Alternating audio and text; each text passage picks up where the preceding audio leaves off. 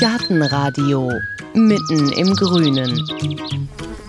Es wird Zeit, dass wir in einer neuen Folge vom Gartenradio mal wieder über den Gartenzaun schauen. Genauer gesagt über den Schrebergartenzaun. Da kannst du säen, Wiese mähen, Rosen züchten.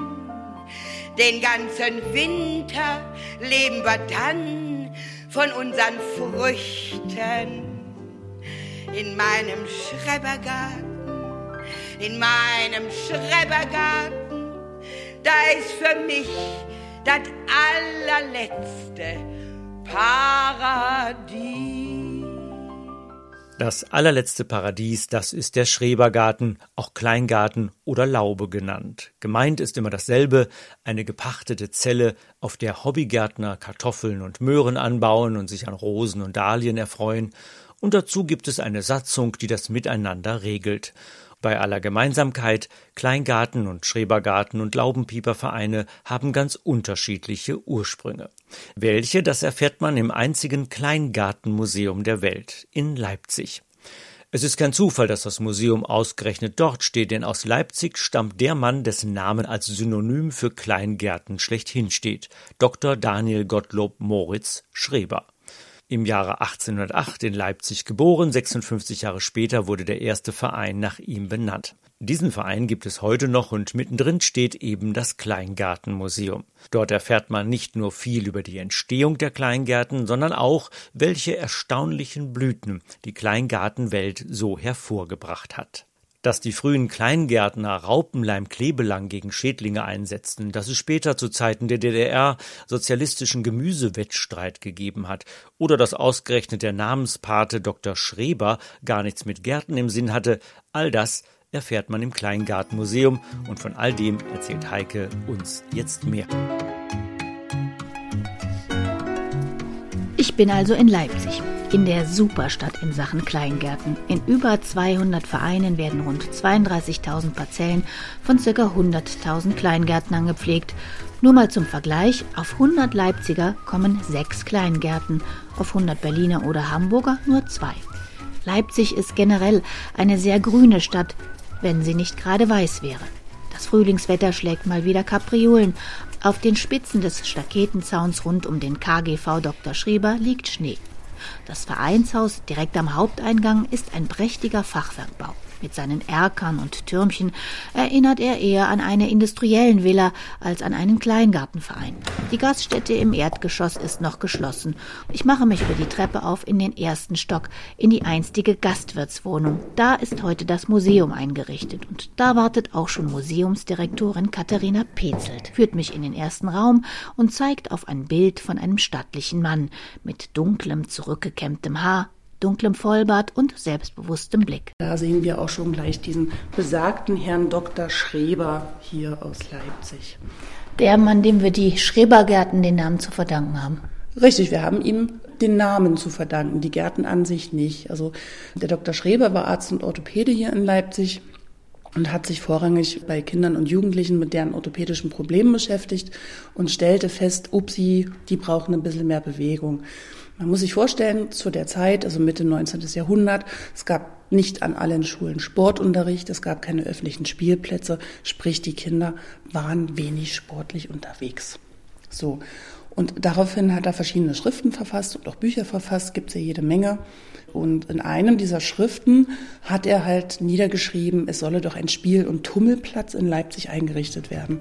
Ein öfteres Austummeln in freier Luft schafft besser Gewandtheit, Kraft und Jugendmut, macht und erhält besser vertraut mit Klima und deilicheren Genuss der freien Luft als eine jeweilige steifbeinige Familienpromenade.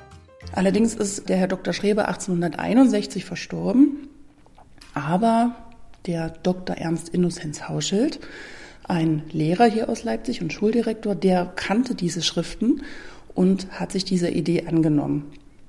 Und da gibt es natürlich zwei Ebenen, die man betrachten muss. Zum einen die Kinder der armen Bevölkerung, die mitunter vielleicht gar keine Schule besuchen dürften, konnten, ja, sprich ähm, Kinderarbeit war ja damals auch noch gang und gäbe.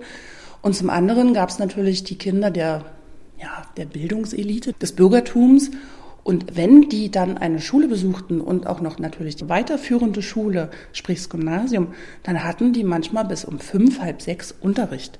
Und dagegen hat sich zum Beispiel dieser Herr Dr. Hauschild als Schuldirektor dagegen ausgesprochen. Und er hat dafür plädiert, dass ganz wichtig als Ausgleich zu dem, oh, da gibt's auch ganz nette Formulierungen von ihm, als Ausgleich zu diesem stundenlangen Sitzen und nach vorne starren, dass doch Sportunterricht eingeführt werden sollte. Und er hat es ja dann auch umgesetzt. Da haben wir also schon mal zwei geistige Väter. Dr. Schreber, der Orthopäde, gab den Anstoß, Dr. Hauschild, der Schuldirektor und Reformpädagoge, sorgte dafür, dass Leipzig einen Spiel- und Tummelplatz für die Jugend bekam. Da fehlt sozusagen nur noch der dritte Mann im Beet, derjenige, der dafür sorgte, dass sich zu Kniebeugen und Seilspringen auch Radieschen und Kartoffeln gesellten. Und in diesen Verein trat dann der Karl Gesell ein, der kam aus Berlin, es war ein pensionierter Lehrer, und der hat die Idee der sogenannten Kinderbeete mit in diesen Verein gebracht. Und es wurden am Rand dieses Spielplatzes wirklich kleine Beete für die Kinder angelegt. Ne? Also wir haben hier in dieser Ausstellung auch diese drei Aquarelle und da sieht man halt diese mhm. ähm, Beete und die Kinder, die ganz idyllisch mit ihren weißen Schürzchen dort etwas gärtnern konnten. Also die Idee dahinter war natürlich, dass die Kinder sich mit dem Werden und Wachsen der Natur beschäftigen sollen. Hm. Bei einer Führung stelle ich dann immer die Frage, hat das funktioniert? Und meistens kommt die Antwort, nein, das hat nicht so gut funktioniert. Weil die Kinder irgendwann keinen Bock mehr hatten. Weil die Kinder recht schnell die Lust daran verloren. Richtig.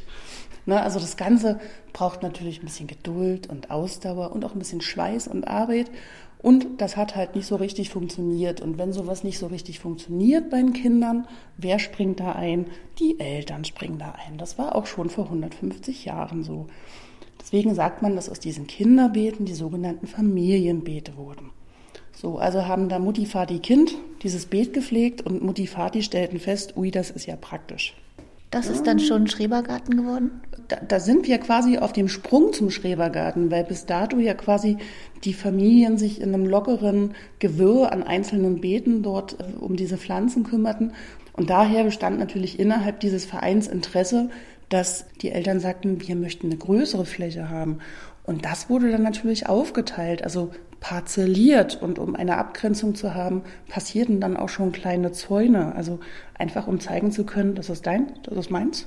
Und dann wurden quasi aus diesen Familienbeeten die ersten Gärten. Das sind dann quasi die Schrebergärten. Und was braucht so ein richtiger Schrebergarten?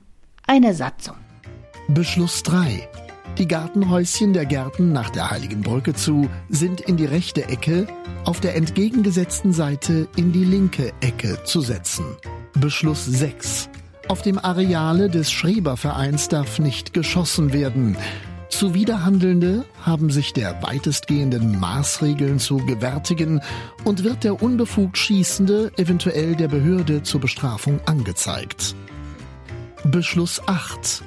In der Zeit vom 15. Mai bis 15. September darf auf den Schreberplatz nicht mit Pferd und Wagen eingefahren werden. Fertig waren die Schrebervereine, aber auch wenn der Name neu war, die Idee der Kleingärten an sich war es nicht. Das Ganze begann natürlich schon eher, dass im Jahre 1814 in Kappeln an der Schlei, also im heutigen Schleswig-Holstein, der Pastor Schröder Kirchenland zur Verfügung gestellt hat, damit sich Bedürftige dort selber Obst und Gemüse anbauen können. Das gab es auch schon einige Jahrhunderte vorher, so dieses Hilfe zur Selbsthilfe. Das Besondere ist, dass dieses Gefüge an Gartenparzellen schon eine Gartenordnung bekam. Deswegen sagt man, das war der erste Kleingartenverein.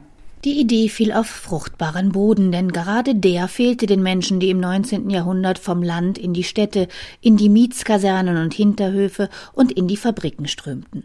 Ein Stück Land, um sich selbst mit Obst und Gemüse zu versorgen. Auf den Plakaten im Kleingartenmuseum sieht man, wer alles dafür sorgte, dass die Idee der Kleingärten verbreitet wurden. Unternehmen, die sich gesunde Arbeiter wünschten, richteten Gärten ein. Krupp in Essen ist nur ein Beispiel dafür. Auch das Rote Kreuz stellte Gärten zur Verfügung. Auf der einen Seite wurde also grüne Hilfe von oben organisiert. Und dann haben wir noch da, gehen wir mal darüber, die Berliner Laubenkolonien. Wieder ein anderer Begriff. Hm, ja, ich glaube, Laubenpieper hat schon mal jeder gehört. Genauso wie Schrebergärten werden diese Begriffe gerne als Synonym für heutige Kleingärten verwendet.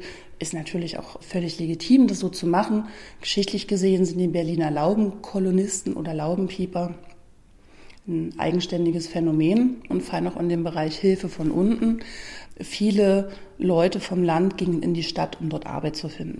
Und die Leute sahen halt teilweise keinen Ausweg mehr aus dieser Wohnungs- und Lebensmisere, als sich noch ja, vorhandene Freiflächen in Berlin quasi einfach anzueignen. Die sind dahin und haben sich irgendwie eine kleine Hütte zusammengebaut und haben natürlich drumherum auch versucht, sich ähm, elementarste Lebensmittel anzubauen. Also da ging es jetzt nicht um lecker Erdbeeren und Rosen, sondern um Kartoffeln und Rüben, um die Zeit irgendwie bis zum nächsten Lohn umzubringen und die ganzen Mäuler zu stopfen. Und dieses Phänomen dieser quasi autonomen Landnahme in Berlin, hatte natürlich dann die Problematik, dass die Leute immer wieder vertrieben wurden. Ne? Also die Flächen wurden nach und nach bebaut, es gab einen Generalpächter, die Flächen mussten geräumt werden. Die Leute waren dann teilweise schon so perfekt darauf eingerichtet, dass diese Hütten nicht mehr fest gebaut wurden, sondern schon auf äh, Wägen aufgesetzt wurden, dass man diesen Wagen nur noch zum Umziehen schnell verrücken kann. Die Laubenpieper in Berlin waren also die ersten Landbesetzer mit mobilen Hochbeeten. Bei so viel kleingärtnerischem Gründergeist könnte man denken, Kleingärten wären eine urdeutsche Erfindung. Sind sie aber nicht. Weil im Britischen die Industrialisierung ca. 50 Jahre vorher schon losgeschlagen ist und deswegen war da dieser gärtnerische Ansatz schon viel eher vorhanden. Und das, was alles hier so in Deutschland passiert ist und was hier so wunderbar an diese Ursprungslinien einsortiert ist, ist in ähnlicher Form in allen europäischen Staaten passiert, zeitgleich. Und diese dann entstandenen Verbände des jeweiligen Landes haben sich 1926 natürlich auch wieder zusammengetan, um eine europäische äh, Verbund herzustellen. Und das Ganze hieß dann Office International du Coin de Terre et des Jardins Familiaux. Man kann doch einfach sagen, die Grüne Internationale.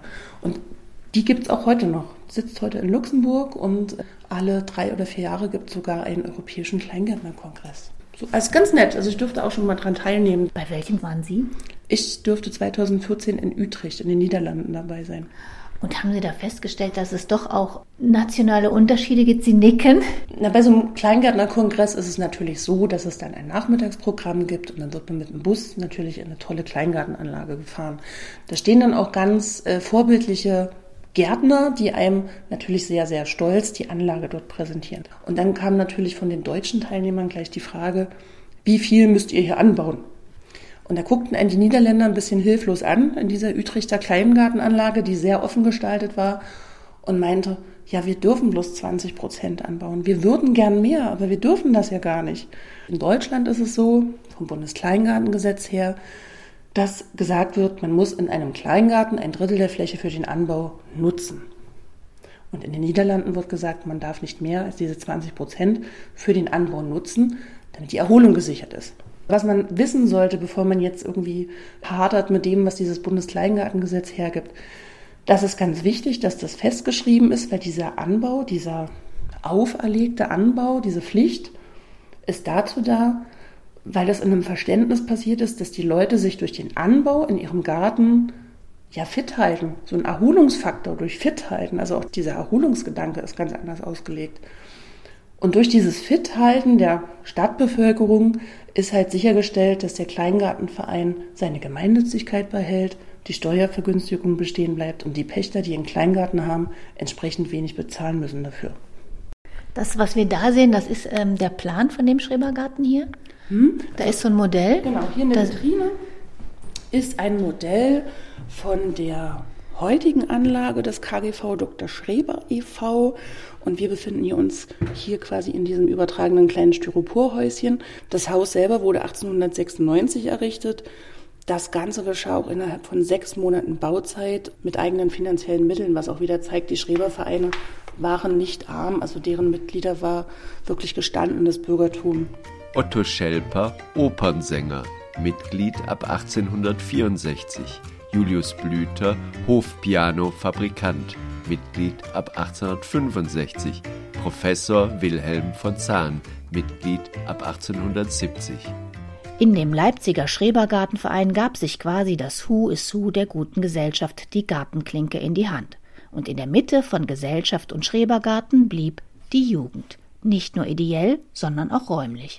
Ganz zentral in dieser Anlage die große Spielwiese, die natürlich für Feste und Feiern jeglicher Art immer genutzt wurde und drumherum gruppiert in einem schönen, ordentlichen ähm, ja, Schachbrettsystem mit Wegesystem die ganzen Kleingärten.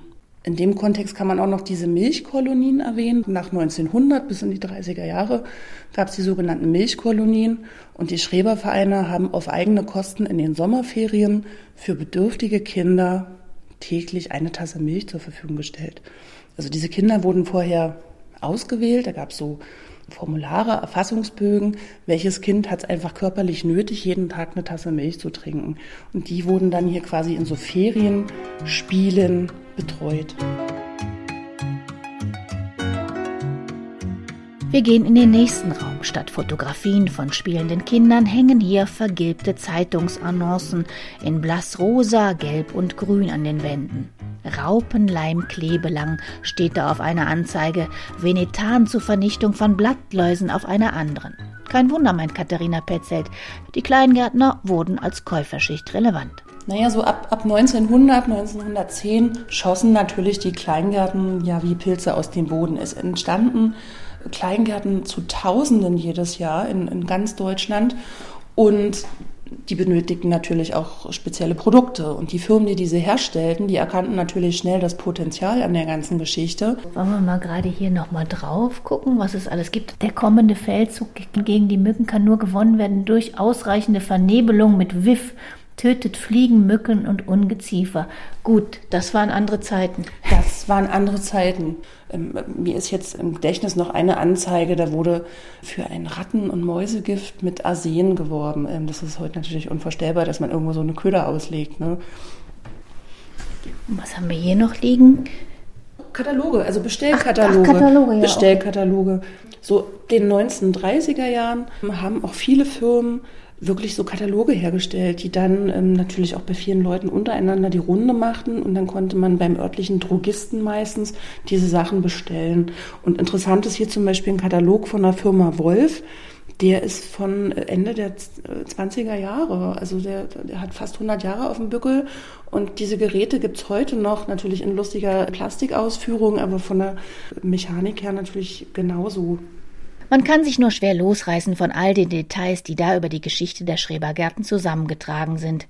Aber im nächsten Raum wartet schon wieder ein neuer Abschnitt. Er spielt in der Zeit, als durch die deutsch-deutsche Kleingartenlandschaft kein Gartenzaun, sondern eine Mauer verlief. Hier im vierten Raum unserer Dauerausstellung ist nochmal ganz kurz gegenübergestellt, was nach 1945 passierte. Natürlich BRD-Entwicklung, DDR-Entwicklung. Ganz spannend und auch von der Quellen- und Objektlage her ist hier die Seite zur DDR beziehungsweise zum VKSK, zum Verband der Kleingärtner, Siedler, Kleintierzüchter. Ähm, ähnliche Begriffe galten natürlich auch in der BRD. Und hier ist gerade bei uns im Haus, da wir viel von dem Verein aus der DDR-Zeit haben, ist unsere Quellenlage einfach besser und wir können hier viele Dokumente zeigen und auch ein paar Objekte, wo natürlich die Leute, die das ja noch selber erlebt haben, herkommen und sagen, na guck mal, das kenne ich noch. Ne? So. Gibt es denn große Unterschiede, wie sich Kleingärten in Ost und West entwickelt haben? Also die ersten Nachkriegsjahre waren natürlich, egal ob Ost oder West, überall schwierig. Es ging wirklich ähm, ähm ums nackte Überleben. Und ähm, mit der allmählichen Neuordnung ähm, dieser politischen Systeme war natürlich äh, oder oder war die Entwicklung das so dann so, dass in der BRD die Kleingärten relativ schnell Erholungs- und Freizeitgärten wurden. Die Leute waren durchs Wirtschaftswunder nicht wirklich darauf angewiesen, dort viel zu ernten. Man hatte auch eine andere Wahrnehmung von Freizeit. Deswegen gibt es auf der Seite eher so Darstellungen von einer Dame im schön geblümten Kleid unter einem äh, topschicken ähm, Sonnenschirm auf der Hollywood-Schaukel. So, und zu DDR-Zeiten war es halt eher so, dass die Kleingärten auch ein bisschen aus der Not heraus und aus dieser politischen Doktrin, die durch den Verband hergestellt wurde, die Kleingärtner auch wirklich ähm, in diesen wirtschaftlichen Kreislauf mit eingezogen wurden. Die DDR wollte sich ja unabhängig machen von Importen. Insofern war es wichtig, dass viel selber hergestellt wird. Und die Kleingärtner wurden dafür durch verschiedene Wettbewerbsstrukturen dieses Verbandes auch dazu gebracht, dass das stattfand. Ähm, gibt zum Beispiel dieses schöne Motto, ein schöner Garten ist ein produktiver Garten oder 100 Kilo auf 100 Quadratmeter. Und das wurde natürlich in diesem ganzen System gelebt. Also fragen Sie einen DDR-Bürger, der das erlebt hat, der weiß genau, was damit gemeint ist. Gleichzeitig lächelt er und sagt, das hat ja auch keiner kontrolliert. Ob es wirklich 100 Kilo waren? Natürlich. da haben wir jetzt ja so ein Holzschild da ist dann eingeritzt, bester Kleingärtner des VKSK mit einer Rose, sehr schön, da waren wir bestimmt sehr stolz drauf. Nennen wir es mal die Auszeichnungskultur im VKSK, also zu DDR-Zeiten, war natürlich wie überall in der DDR sehr ausgeprägt. Also ich glaube, es hat jeder mal irgendein Abzeichen oder irgendein lustiges Holzschild bekommen. Das hängt aber auch wieder mit dieser Wettbewerbsstruktur zusammen, die ja durch diese Planwirtschaft immer wieder vorangetrieben wurde. Ja, sollen wir denn vielleicht auch noch mal rausgehen? Ich muss ein bisschen einmummeln. Ja. Also Jacke an und los, denn die eigentliche Schrebergartenanlage des allerersten Schrebervereins habe ich noch gar nicht richtig gesehen. Schon im Gehen fällt mein Blick auf einen gelben Kaugummiautomaten. Blumengrüße aus dem Kleingartenmuseum Leipzig steht drauf. Drinnen sind kleine Plastikkapseln mit Samen. Einwurf 1 Euro steht drauf. Wird gemacht. Drehen. Rausgefallen. Und was habe ich? Ringelblume, Studentenblume, Schmuckkörbchen und Jungfer im Grünen. So. Und nachdem ich mich nach dreimal Drehen losreißen kann, geht es dann wirklich die Treppe runter und raus in die Kälte. So, jetzt machen wir uns gerade auf den Weg zu einem unserer Schaugärten, zum sogenannten Museumsgarten. In der Regel scheint natürlich hier immer die Sonne und wir hören nie Sirenen. An den Gärten sind auch oft hier ja. so kleine Tafeln, genau, wo man das, was nachlesen Das ist das, was wir als informativen, ausgeschilderten Rundgang auf der Webseite betiteln. Oh, da gehen wir rein? Ja, da können wir Das ist der Museumsgarten. Ich gucke nur mal gerade drauf. Ja. Nummer 139, erster erwähnter Pächter, Theaterkassierer Wilhelm Frese. Dann gab es einen Dr. Med Heinrich Dreidorf, den Garten die Witwe dann und dann ein Willi Erfurt, Tierpfleger im Zoo und dann das Kleingärtnermuseum. Genau. Dann gehen wir da mal rein. Ein gerader Weg läuft direkt auf eine winzige braune Laube mit weißer Tür zu. Rechts und links säumen akkurat geschnittene kniehohe Hecken den Weg und rahmen Blumenbeete ein. Dahinter ist Platz für Obst und Gemüse. Die Leute fragen immer, sah das wirklich so in einem Schrebergarten aus? Da kann ich nur sagen, weiß ich nicht, weil jeder macht, hat auch damals schon seinen Schrebergarten so eingerichtet, wie er es für praktisch schön und gut befund. Ja? Ähm, es gibt natürlich auch viele Bücher aus der damaligen Zeit, wo so Idealgärten dargestellt wurden.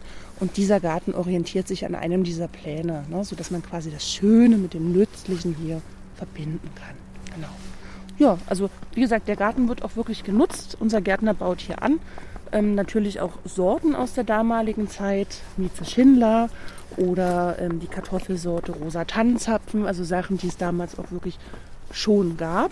Ähm, was natürlich hier keinen Einzug halten darf aus Darstellungsgründen ist Kiwi, Zucchini. Das passt dann hier einfach nicht rein. Okay, dann gehen wir jetzt noch in den nächsten Garten. Genau. Da machen wir jetzt einfach mal quasi hier den Hauptweg laufen wir weiter unseren Rundgang entlang. Wir laufen an der Schreberwiese in der Mitte der Anlage entlang, die man ausdrücklich betreten und bespielen darf. Nicht nur Kinder. Im letzten Jahr hat Katharina Petzelt zum ersten Mal nach dem Motto Kleingarten trifft Subkultur Steampunker zum Picknick eingeladen. Denn immer an Pfingsten findet das größte Gothic Festival der Welt in Leipzig statt. Und da tummelten sich 1500 schwarz gekleidete Retropunker zwischen den Kleingärtnern. Das Miteinander hat so gut geklappt, dass sie dieses Jahr wieder auf die Wiese dürfen. Wir ziehen weiter durch die Anlage und bei jedem Garten könnte man stehen bleiben und gucken, aber die Gärten sind privat. In einen ganz besonderen Garten dürfen wir noch rein, denn der gehört zum Museum. So, unser DDR-Garten oder VKSK-Garten, wie Sie mögen. Na, man sieht diese Laube, die so ein bisschen an so eine DDR-Typenlaube erinnert. Die ist auch gemauert. Genau. Einen kleinen Terrassenbereich, super selbstgegossene Betonfläche typisch für die Zeit. Dann haben wir hier auch so eine original selbstgeschweißte Do-it-yourself Hollywood-Schaukel, die, glaube ich, auch jeder irgendwie einordnen kann. Wirklich original aus DDR-Zeiten. Die hat auch ein ganz hübsches Polster, wenn es denn wettertechnisch passt. Und mal abgesehen von der Laube, was ist jetzt hier DDR an dem Garten? DDR an dem Garten ist die Laube an sich, dass hier so vieles so selbstgeschrupelt aussieht. Ja, also zu DDR-Zeiten haben sie ja keinen Baumarkt, wo sie hingehen konnten, wo sie sich irgendwie die schöne Pergola und, und tolle Pflastersteine und so gab's nicht. Ne? Also man, jeder musste gucken, wo er irgendwas herkriegt. So, und der Pächter hat's geschafft. Das ist ja hier schon für DDR-Zeiten relativ feudal, dieser. Ja. Äh, Wenn man den Weg beschreibt, der sieht aus wie so Betonplatten aneinander, wie früher so eine alte Panzerstraße, nur irgendwie schmaler. Das ist natürlich für unser heutiges ähm, ästhetisches Verständnis äh, eigentlich ein bisschen nicht schön. Ähm, für damalige Zeiten muss es natürlich praktisch sein. Und wer denn zu so viel Beton gekommen ist, der hat sich hier auch so großen Weg gießen können. Also es wurde ja direkt in die Fläche gegossen. Ja, deswegen auch diese selbst ähm, gegossene Betonterrasse und äh, diese, diese Rosenpergola, die wir hier sehen, ne? dieser Rosenbogen, das war halt eine ehemalige Metallleiter, die wurde umgearbeitet. Oder diese Hollywood-Schaukeln zu DDR-Zeiten, die gab es ja so nicht zu kaufen, die musste man sich ja selber zurechtschweißen. Und irgendwie sahen die trotzdem alle gleich aus. Also so dieses Selbstbauverständnis, weil es nicht anders ging. Dann auch die bestimmten Sorten, die hier wachsen. Ich habe mich zwar belehren lassen, lila Kohlrabi gab es schon viel länger, aber fragen Sie mal jemand aus dem Westen nach lila Kohlrabi, der schüttelt eher den Kopf als jemand aus dem Osten. Also das ist mir so ein ganz typisches DDR-Dingens. Lila Kohlrabi. Lila Kohlrabi. Genau, und dann gehen wir natürlich in die Laube und schauen mal rein. Und dann wird es natürlich sehr augenfällig. So, jetzt rein und bitte.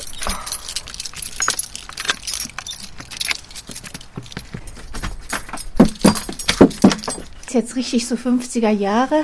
Ja, plus den Regale? olfaktorischen Zusatz, ne? Also auch der Geruch ist original. Wie würde man Ken, den kennen Sie so beschreiben? einen alten Laubengeruch? nee. Das ist alter Laubengeruch. Und Jeder, der früher seine Oma vielleicht im Garten besucht hat, kennt diesen Geruch. Vielleicht so ein bisschen nach Holz, modrig. Gartenmuff. Ja. Sommer kommt das noch stärker bei Hitzeeinwirkung raus. Wir haben vieles von dem Vorpächter hier übernommen. Ähm, äh, sprich, es sind auch noch viele authentische Stücke in diesem Garten. Diese Schrankwand haben wir aus dem Neubaugebiet abgeholt. Die haben wir uns extra dazugeholt. Diese ja, Wandvertäfelung, die war halt vom Vorpächter dran und das war wahrscheinlich zu DDR-Zeiten wirklich eine Leistung, so viel Holz zu besorgen. Und wenn man dann hier nach rechts schaut, hier Haben wir in eine Küche. Plexiglasscheibe hat man noch so diesen DDR-Küchenbereich. Wir können ja mal reingehen. Aha, hier sind auch gleich noch junge Erbsen. Extra zart. E EVPM. 3 Mark 45. Rosenkohl VEB. Bad Frankenhausen. Und Linsen. Haltbar bis 1991. Diese sehr kuriosen und original gefüllten DDR-Konservengläser haben wir äh, letztes Jahr von einem Pächter hier erhalten, der in seinem Garten aufgeräumt hat, also im Jahr 2017, und diese Gläser dort fand. So langsam machen wir uns auf den Weg zurück. So vieles würde ich gerne noch besprechen, zum Beispiel welche Bedeutung Kleingärten heute haben. Kleingärten sind natürlich schön für den Kleingärtner, aber die haben ja auch in den Städten durchaus eine ganz, ganz wichtige Funktion. Naja, Kleingärten sind natürlich neben individueller Oase natürlich auch wichtig für äh, die Luft äh, in der Stadt. Ne? Also die sogenannten Frischluftschneisen, die jetzt ja auch immer mal wieder in den Medien genannt werden. Und dann ist auch immer mal die Rede vom äh, City Heat Effekt, also großes Thema Erderwärmung, Stadterwärmung. Und die Kleingärten mit ihren Naturausgleichsflächen, die sorgen natürlich dafür, dass dieser City Heat Effekt auch wieder runtergebrochen wird. Also die Kleingärten sind auch ganz wichtig für Stadtklima. Und das, das wurde auch schon auf Bundesebene erkannt und ich nehme an auch schon auf europaweiter Ebene. Es gibt ja jetzt auch einen Grünbuchprozess, der wurde letztes Jahr abgeschlossen von der Bundesregierung. Kann man sich einfach mal durchgoogeln. Und da spielen Kleingärten neben anderem städtischen Grün auch eine große Rolle. Seit zwölf Jahren beschäftigen Sie sich ununterbrochen mit Kleingärten. Gibt es da irgendwas, was Ihnen jetzt so auf den Nägel brennt oder wo Sie gemerkt haben, wenn ich mir irgendwas noch so machen könnte, das würde ich gerne machen? Also die Leute, die sich noch nicht mit einem Kleingarten auskennen, die sollen sich doch vielleicht einfach mal so einen Tag auf eine Wiese in einem Kleingartenverein setzen und da so erleben, was los ist. Und ich habe die große Hoffnung, dass es auch überwiegend positiv sein wird, was die Leute da erleben. Sprich, dass diese Klischees, bisschen ins Abseits gedrängt würden. Und ansonsten würde ich einfach sagen, Leute, habt euch lieb und geht Gärtnern.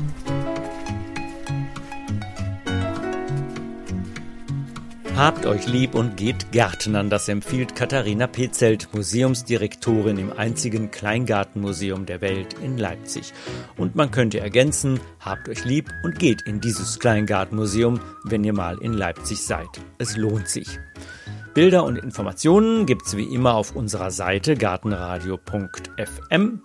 Dort erfährt man auch mehr, wie man zum Beispiel unseren Newsletter bekommt oder unseren Podcast, damit Sie auch wirklich nichts verpassen von dem, was wir erzählen. Und, das wissen Sie schon, wir liefern Ihnen jede neue Folge vom Gartenradio Freihaus als Podcast. Wie das alles geht, erfahren Sie auch auf unserer Seite. Dankeschön fürs Zuhören, sagen Stefan Quilitz und Heike Sikoni.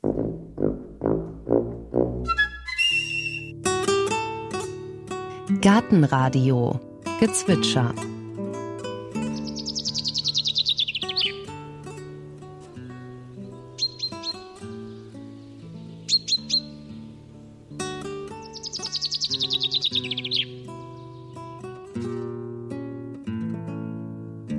Das war der Buchfink. Gartenradio Ausblick. In der nächsten Folge hören Sie Gartentipps vom Profi. Der Lebensmitteleinzelhandel, der, der eine gute Arbeit hat, aber das ist ja nicht sein Kerngebiet. Der verkauft Pflanzen zu Zeiten, das ist so ein Klassiker, Anfang April, Ende März stehen da die ersten Geranien zwischen den Büchsen, Mais und Gummibärchen. Und der verkauft die manchmal in Sechserpacks, ganz klein, ganz groß. Das macht überhaupt keinen Sinn. Und der Kunde kauft das irgendwann und denkt sich, warum wächst das eigentlich nicht? Und da gibt es zwei, drei Erklärungen auf einmal. Also erstens ist das Ausgangsmaterial wirklich ein schlechtes. Das ist ein ganz kleines. Zweitens die Jahreszeit fast immer falsch. Beeten Balkonpflanzen in Deutschland braucht man nicht vor Mai zu pflanzen.